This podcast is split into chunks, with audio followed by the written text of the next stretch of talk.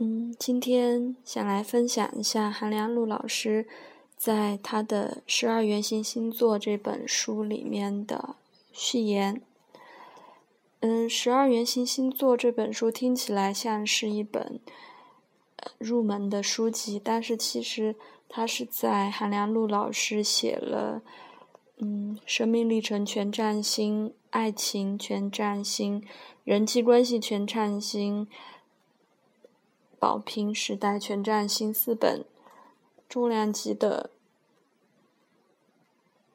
全面性的占星书籍之后写的一本书，嗯，就像胡一梦老师在推荐序里面写的，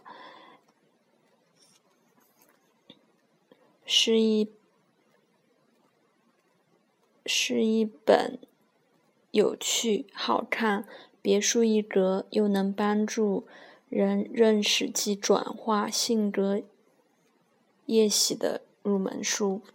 那我们就来看一下这篇序言吧。认识自己的原型星座，韩良露。在最开篇呢，韩良露老师选用了一首英国诗人。华兹华斯《永生颂》里面的一段诗句：“人的出生不若是一场遗忘与睡眠，从我们体内升起的灵魂，也是我们生命的太阳，曾另居他方，因此它来自远方。”在浩瀚的星空之中，有一条类似空中走廊的地方。太阳会以年为周期，月亮会以月为周期，固定经过的一些形状万千的星座。这个地区就被古人称之为黄道带。古人观测这些野兽，发现如果以三十度为区分。整个三百六十度的天空将会划分出十二种具象形状的星座，而这十二星座即成为从巴比伦到希腊，再到文艺复兴，乃至于今日人们朗朗上口的母羊星座、金牛星座、双子星座、巨蟹星座、狮子星座、处女星座、天秤星座、天蝎星座。人马星座、摩羯星座、宝瓶星座、双鱼星座，在西方占星学中，每个人都拥有一张独特的生命星图，其他出生那一刻、那一刹那，天上星空的缩影。在星图中，离我们生存其中的地球之外，太阳、月亮、水星、金星。火星、木星、土星、天王星、海王星、冥王星，乃至于一些小行星及重要的恒星，都会以或长或短的速度经过黄道带的天星空走廊。而当这些星体停留在某个星座时，都会受到那个星座的能量与电子信息的影响。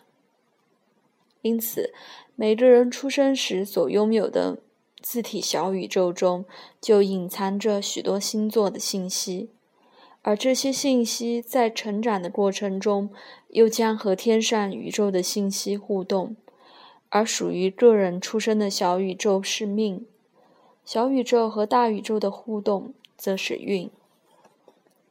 从希腊哲人苏格拉底说。认识自己是最重要的生命大事，但如何认识自己呢？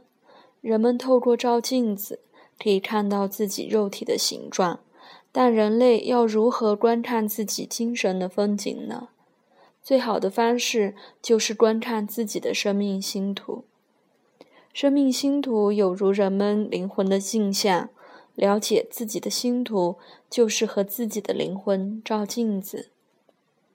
了解生命星图，必须彻底的了解十二星座的原型意义，才会知道不同的行星、卫星、恒星所携带的星座信息究竟有哪些含义。而本书就是从三种面相，分别从神话的缘起、爱情的动力、宿命的奥义，来探讨十二圆形星座的心灵风景。这本书的成型，要谢谢《联合报》副刊的主编陈义之先生。在一年多前某个深夜，在睡梦中的我接到了他邀稿的电话。原先我照一贯的逻辑拒绝写只是十二星座的文章，因为台湾谈十二太阳星座的文章太多了，也常失之于粗糙疏泛。但陈主编一再强调，我应当用深入浅出的方式跟较多的读者沟通。而这时，我的灵光一闪，想到我应当从原型下笔。人类的心理、思想、文明的运作，本来就有原型的聚合性。